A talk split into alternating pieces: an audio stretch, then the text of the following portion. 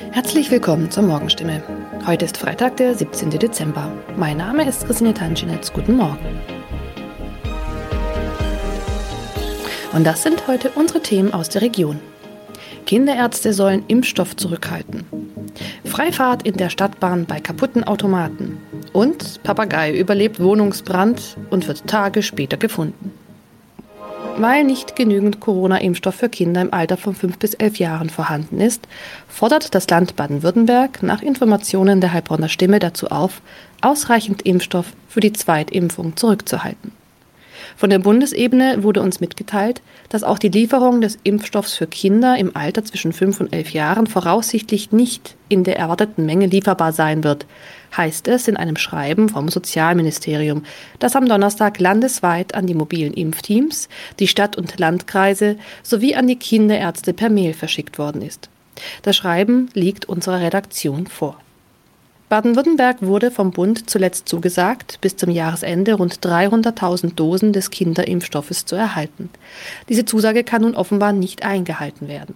Sollten vom Bund anderslautende Informationen kommen, werde das Sozialministerium diese umgehend an die impfenden Akteure weitergeben und die Verteilung anpassen. Mehr dazu lesen Sie heute auf stimme.de.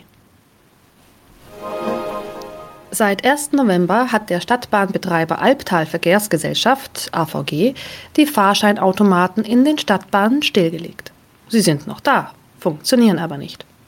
Da alle Haltestellen nun mit stationären Automaten ausgestattet werden, seien die Automaten in den Zügen nicht mehr nötig, erklärt die AVG die Gründe. Die Geräte sollen nun Zug um Zug in den 229 Stadtbahnen ausgebaut werden. Nur damit fällt auch die Alternative weg, wenn ein Automat an einer Haltestelle defekt ist. Was gilt dann? Manchmal sind Haltestellen einige Kilometer entfernt. Soll ein Kunde, der vielleicht wichtige Termine hat, so einen Umweg auf sich nehmen, wenn ein Automat an einem Haltepunkt defekt ist? Oder gilt eine Kulanzregel und er darf dennoch in die Bahn einsteigen? AVG-Sprecher Michael Kraut stellt für das Gebiet des Karlsruher Verkehrsverbunds klar, Dort dürfen Fahrgäste bei einem defekten Automaten an der Haltestelle einsteigen. Sie sollten den Defekt entweder dem Stadtbahnfahrer oder gegebenenfalls dem Prüfpersonal in der Bahn melden. In dem Fall werde kein erhöhtes Beförderungsentgelt verhängt. Man könne jederzeit prüfen, ob eine Störung an einem bestimmten Automaten vorlag.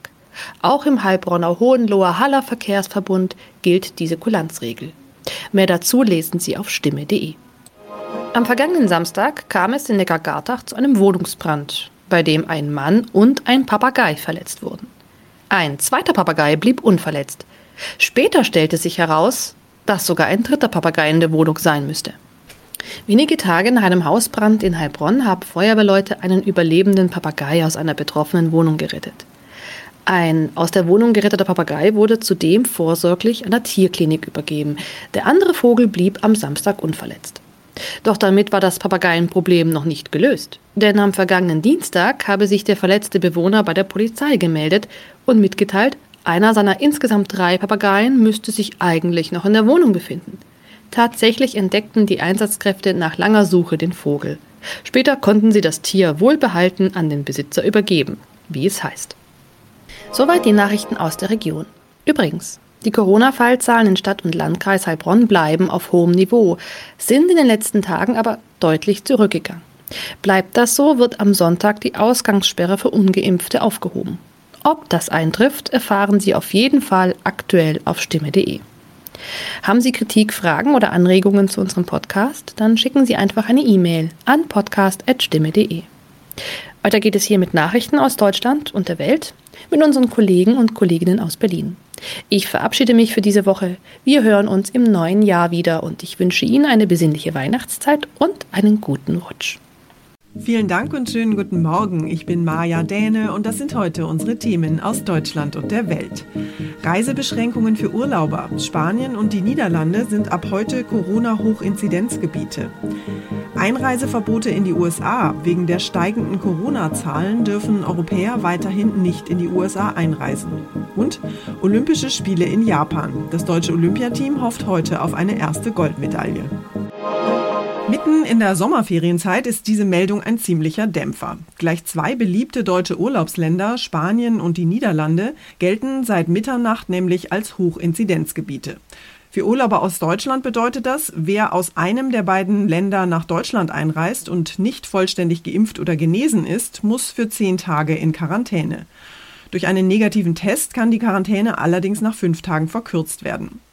Die Reisebranche hat die Entscheidung der Bundesregierung scharf kritisiert. Die meisten Reisenden sind aber offensichtlich nicht in Panik ausgebrochen oder sofort abgereist. Auf Mallorca haben bislang nur sehr wenige deutsche Touristen ihren Urlaub vorzeitig abgebrochen und auch in den Niederlanden sind weiterhin viele deutsche Urlauber unterwegs. Unsere Korrespondentin in Amsterdam, Bettina Fisser, hat mit einigen von Ihnen gesprochen. Bettina, wie ist denn die Stimmung? Die Stimmung ist gut und von Panik oder Sorgen habe ich nichts gehört. Einerseits sind die Niederlande ja Hochrisikogebiet, aber man merkt davon nichts. Es gibt kaum Maßnahmen, also Masken zum Beispiel, nur noch im Bus und Bahn.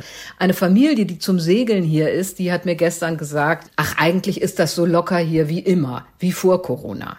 Bisher gibt es auch keine Berichte, dass Leute spontan ihre Zelte abbrechen und nach Deutschland zurückfahren. Allerdings berichten Vermieter von Zeltplätzen und Bungalowparks, gerade in Seeland an der Küste, wo ja auch viele Deutsche hinfahren, dass es viele Annullierungen gibt. Dankeschön nach Amsterdam, Bettina. Wegen der steigenden Corona-Zahlen hat nicht nur Deutschland Reisebeschränkungen eingeführt, auch die USA treten auf die Bremse.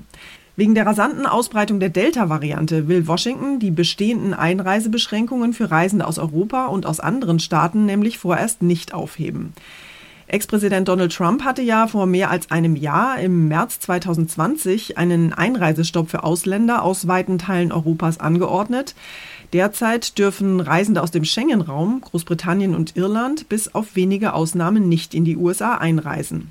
Kanzlerin Merkel hatte bei ihrem Besuch im Weißen Haus eine Lockerung der Reisebeschränkungen von US-Seite zur Sprache gebracht. Biden hatte eine Entscheidung in Kürze versprochen, aber die USA bleiben für Reisende aus dem Schengen-Raum zunächst geschlossen, bis auf spezielle Ausnahmegenehmigungen für manche Geschäftsleute, Journalisten oder Regierungsangestellte. Die beiden Regierung betont, man folge allein wissenschaftlichen Erkenntnissen. Die Delta-Variante bereitet auch hierzulande zunehmend Sorge und die Impfkampagne ist komplett komplett in Stocken geraten. Tina Eck, Washington. Die Corona-Infektionszahlen steigen ja hier bei uns seit fast drei Wochen wieder rasant an. Und um eine mögliche vierte Welle zu verhindern, werden nicht nur Reisebeschränkungen eingeführt. Auch stärkere Einschränkungen im Alltag werden wieder diskutiert. Im Kern geht es darum, ob Geimpfte künftig mehr Rechte und Freiheiten haben sollen als ungeimpfte. Mittlerweile sind in Deutschland die Hälfte der Menschen voll geimpft, aber das reicht noch nicht, sagen Gesundheitsexperten. Einige Politiker fordern deshalb jetzt strengere Regeln für Menschen, die sich trotz vieler Angebote nicht impfen lassen. Eine Impfpflicht durch die Hintertür will die Bundesregierung allerdings nicht einführen. Die Politik steckt in einem Dilemma. Eine Impfpflicht soll es nicht geben, die Impfquote aber nach oben getrieben werden, um möglichst gut auf den Herbst vorbereitet zu sein. Dazu kommt, dass wir auch noch mitten im Bundestagswahlkampf stecken. Die Bundesregierung sucht noch ihre Position und verweist auf laufende Gespräche mit den Ländern. Grünen Kanzlerkandidatin Baerbock kann sich vorstellen, dass Geimpfte im Zweifelsfall mehr dürfen sollten als ungeimpfte. FDP und Linke sind dagegen, mehr Druck aufzubauen, sich impfen zu lassen, die AfD sowieso. Jan-Henner Reitze, Berlin. Die Unwetterkatastrophe im Westen von Deutschland ist immer noch nicht ausgestanden. Vielerorts laufen die Aufräumarbeiten weiter auf Hochtouren. Und die Politik in Berlin hat sich gestern mit der Frage beschäftigt, wie der Katastrophenschutz künftig verbessert werden kann. Dennoch ist ja nicht ganz klar, warum die Menschen in einigen Hochwassergebieten nicht schnell genug gewarnt werden konnten. Innenminister Seehofer hat sich den Fragen der Abgeordneten gestellt. Er meint, die Verantwortung für den Katastrophenschutz soll weiter bei den Ländern und den Kommunen liegen. Aber das sehen längst nicht alle so. Viele wünschen sich eine zentrale Stelle, die im Katastrophenfall zuständig ist und koordiniert. Eine zentrale Stelle, wo alle Fäden zusammenlaufen, die per Knopfdruck die Hubschrauber losschickt und die Lage deutschlandweit im Blick behält. Das wünschen sich eigentlich alle. Aber wer darf wann was entscheiden? Innenminister Seehofer ist dafür, nur zu koordinieren. Länder und Kommunen sollen vor Ort die Lage prüfen und Maßnahmen ergreifen. Die FDP möchte, dass die Verantwortung zwischen Bund, Ländern und Kommunen insgesamt besser aufgeteilt wird. Es müsse auf drei Ebenen angepackt werden, so Grünen Chefin Baerbock. Bei Klimaschutzmaßnahmen, bei Schutzmaßnahmen für gefährdete Orte und auch konkret bei den Menschen, wenn die vor Ort Hilfe brauchen. Tine Klimach, Berlin. Und wir werfen noch einen kurzen Blick nach Japan. Heute am vierten Wettkampftag könnte es nämlich die erste Goldmedaille für Deutschland geben, und zwar für die Dressurreiterinnen. Manja Borchert in Tokio, wie stehen denn die Chancen für die drei deutschen Reiterinnen? Das Trio gilt auf jeden Fall als absoluter Top-Favorit. Die Qualifikation hier haben die drei klar dominiert und sie müssten schon einen rabenschwarzen Tag erwischen, um sich die Goldmedaille noch wegschnappen zu lassen. Für Isabel Wert wäre das heute übrigens das siebente Olympiagold ihrer Karriere. Die erste Goldmedaille hatte sie 1992 in Barcelona geholt. Das sind hier schon ihre sechsten Olympischen Spiele. Ähm, Medaillenchancen hat das deutsche Team heute auch im Taekwondo mit Alexander Bachmann und im Kanuslalom mit Ricarda Funk. Bisher haben wir im Zusammenhang mit Olympia ja leider nicht nur über Medaillengewinner berichtet, sondern vor allem über Corona-Fälle gesprochen. Und jetzt gibt es bei den Spielen auch noch den ersten Dopingfall. Was ist denn da bisher bekannt? Es geht um eine ukrainische Athletin, die Triathletin Julia Jelistratova. Bei einer Dopingkontrolle im Juni wurde bei ihr eine verbotene Substanz entdeckt. Welche wissen wir noch nicht. Der Triathlon-Weltverband ist jetzt informiert worden. Er hat Jelistratova vorläufig gesperrt und damit konnte sie heute früh auch nicht beim Triathlon hier in Tokio an den Start gehen. Gewonnen hat den Triathlon Flora Duffy von den Bermudas und damit hat sie Geschichte geschrieben. Das ist nämlich die erste olympische Goldmedaille überhaupt für die Bermudas. Dankeschön nach Tokio, Manja. Unser Tipp des Tages heute für alle, die Angst vor Wespen haben. Sie schwirren um den Kaffeetisch, um die Picknickdecke und um das Grillfleisch. Wespen sind vor allem jetzt im Hochsommer wirklich lästig. Andererseits sind sie aber auch unerlässlicher Bestandteil eines intakten Ökosystems und sie stehen unter Schutz. Das heißt, sie dürfen weder gefangen noch verletzt oder getötet werden. Ursula Winkler aus unserer Serviceredaktion hat aber trotzdem ein paar Tipps und Tricks, wie man sich die Wespen vom Hals halten kann. Ursula, wildes Herumfuchteln macht Wespen ja noch aggressiver. Und auch Wespen anpusten, um sie zu vertreiben, funktioniert ja nicht wirklich. Das Wichtigste ist wahrscheinlich erstmal nicht in Panik zu geraten, oder? Genau, besser ist Ruhe bewahren. Und es gibt ja auch Tricks. Wespen kann man mit Gerüchen nämlich lenken. Das heißt, äh, auf süße Parfums und duftende Kosmetikprodukte sollte man am besten einfach ganz verzichten. Speisen sollte man abdecken und Getränke lieber direkt aus der Dose oder Flasche mit Strohhalm trinken. Man kann Wespen auch weglocken, indem man in sicherer Entfernung eine Schale mit überreifem Obst aufstellt. Vor allem Weintrauben kommen bei Wespen unglaublich gut an. Äh, was auch geht, ist das Gegenteil. Also Gerüche, die Wespen nicht mögen, am Kaffeetisch auf aufstellen. Zum Beispiel eine halbierte Zitrone mit Gewürznelken, Räucherstäbchen oder Duftlampen. Sowas mögen Wespen überhaupt nicht. Okay, aber was mache ich denn, wenn mich eine Wespe gestochen hat? Na, erstmal gucken, ob der Stachel noch drin steckt. Der sollte natürlich raus. Äh, wer weiß, dass er allergisch ist oder Anzeichen von Übelkeit oder Kreislaufproblemen hat, der sollte dann besser mal zum Arzt. Ähm, ansonsten helfen Hausmittel ganz gut. Am wichtigsten ist kühlen, kühlen, kühlen. Am besten Eiswürfel in einen Waschlappen füllen und auf den Stich legen. Äh, wenn das gerade nicht greifbar ist, äh, geht auch ein feuchtes Tuch oder Spucke. Unmittelbar nach dem Stich kann man auch versuchen, das Gift aus der Wunde zu saugen und gleich ausspucken natürlich. Ähm, ein ganz bekanntes Hausmittel Hilfsmittel ist auch die Zwiebel. Aufschneiden und auf die Einstichstelle legen. Der Saft wirkt nämlich stark entzündungshemmend. Erste Hilfe gegen Wespen. Dankeschön, Ursula. Und zum Schluss laden wir Sie heute mal zur Musiktherapie ein. Dazu dürfen Sie jetzt entweder Ihren Lieblingssong mal so richtig laut aufdrehen oder Sie schnappen sich Ihre olle Blockflöte und spielen selbst ein paar Melodien.